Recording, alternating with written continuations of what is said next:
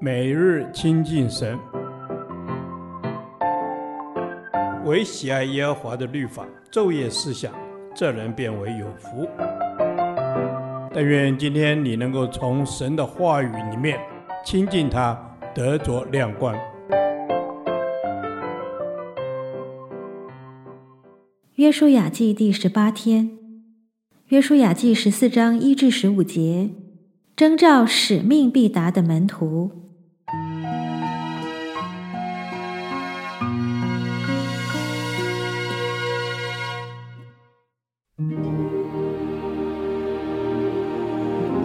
以色列人在迦南地所得的产业，就是祭司以利亚撒和嫩的儿子约书亚，并以色列各支派的族长所分给他们的，都记在下面。是照耶和华借摩西所吩咐的，把产业拈阄分给九个半支派。原来摩西在约旦河东已经把产业分给那两个半支派。只是在他们中间没有把产业分给利未人，因为约瑟的子孙是两个支派，就是玛拿西和以法莲，所以没有把地分给利未人，但给他们诚意居住，并诚意的郊野，可以牧养他们的牲畜，安置他们的财物。耶和华怎样吩咐摩西，以色列人就照样行，把地分了。那时，犹大人来到吉甲见约书亚，有基尼洗族耶夫尼的儿子加勒对约书亚说：“耶和华在加低斯巴尼亚指着我与你对神人摩西所说的话，你都知道了。耶和华的仆人摩西从加低斯巴尼亚打发我窥探这地，那时我正四十岁，我按着心意回报他。然而。”同我上去的众弟兄使百姓的心消化，但我专心跟从耶和华我的神。当日摩西起誓说：“你脚所踏之地，定要归你和你的子孙永远为业，因为你专心跟从耶和华我的神。”自从耶和华对摩西说这话的时候，耶和华照他所应许的，使我存活这四十五年。期间，以色列人在旷野行走。看哪，现今我八十五岁了，我还是强壮，像摩西打发我去的那天一样。无论是征战时出入，我的力量那时如何，现在还是如何。求你将耶和华那日应许我的这山地给我，那里有亚衲族人，并宽大坚固的城。你也曾听见了，或者耶和华照他所应许的与我同在，我就把他们赶出去。于是约书亚为耶孚尼的儿子加勒祝福，将希伯伦给他为业，所以希伯伦做了基尼洗族耶孚尼的儿子加勒的产业，直到今日，因为他专心跟从耶和华以色列的神。希伯伦从前名叫基列雅巴，哑巴是雅那族中最尊大的人，于是国中太平，没有征战了。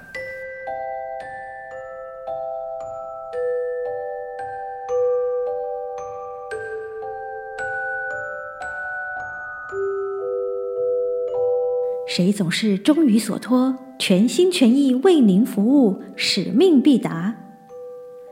这是快递公司的广告词。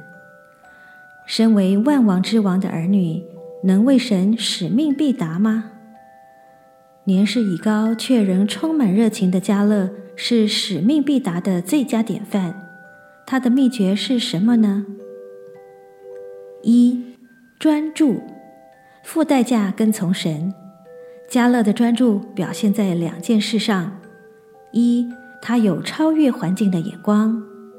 当初所有以色列人都抱怨反叛，只有他和约书亚坚信能得地为业，甚至不惜冒上被同胞打死的代价。亲爱的弟兄姐妹，你注视恩典或注视困难，定睛上帝或放大仇敌。二。他耐得起时间的考验。经文再三强调加勒专心跟从神，因此神应许他必承受迦南美地。但是请注意，这份应许并非马上兑现，加勒足足等了四十五年才得着土地。真正的专注，经得起每日的平凡，耐得起时间的考验，在沉闷时仍然举起下垂的手、发酸的腿，跟随神。二，热情，为神燃烧的心。加勒的心为神燃烧，使得他能活到老，侍奉到老。他虽已年满八十五，却还是强壮，力量与四十五年前一样。这份热情甚至让不可能成为可能。加勒要求得希伯伦为业，之后他果真将该地的仇敌赶逐净尽。三，干练。为目标努力，加勒坚信神给他的应许，因此他在漫长的等候期间，不断地充实装备自己，培养出干练的特质，凡事全力以赴。他后来真的把亚衲族人、迦南地最可怕的敌人，包括三个族长，都从希伯伦赶出去，而且还攻取了其他地区。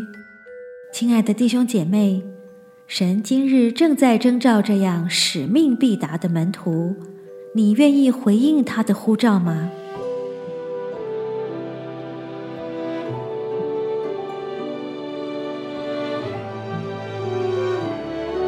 亲爱的主，我重新将自己献上给你，求你赐我专心跟从你的心志，像迦勒那样对你充满热情，全力以赴。我愿回应你的呼召，成为使命必达的门徒。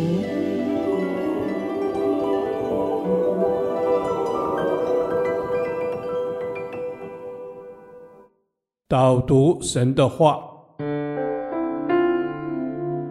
《生命记》一章三十六节：唯有耶夫尼的儿子加勒必得看见。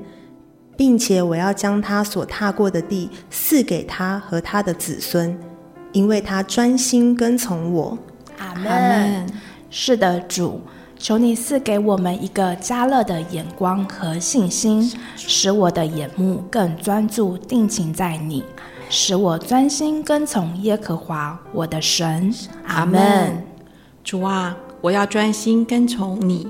主啊，我要专心跟从耶和华我的神，求你保守孩子的心思意念，使我的心归向你。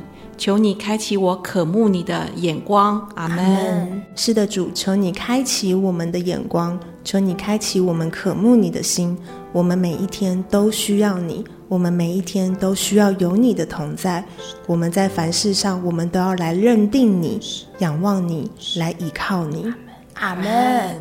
主耶稣，求你使我凡事都依靠你，等候你。唯有你是我的帮助和力量。当我寻求你的时候，就必寻见，使我的心能够对焦在你的身上。阿门。是的，主，我的心要对焦在主你的身上。我的神，我不再依靠我自己，我要全然降服于你。无论目前的光景如何，我就是要多多的依靠主。专心跟从主，阿门。是的，主，主啊，我们就是要更多的来依靠你，主啊，我们就是要更多的来专心跟从你。求你教导我们定睛在于你，主啊，我们要心无旁骛的专心跟从你，就如同加勒一样，必得见你的应许和荣耀。以上的祷告是奉耶稣基督的名求，阿门。耶和华，你的话安定在天。直到永远，愿神祝福我们。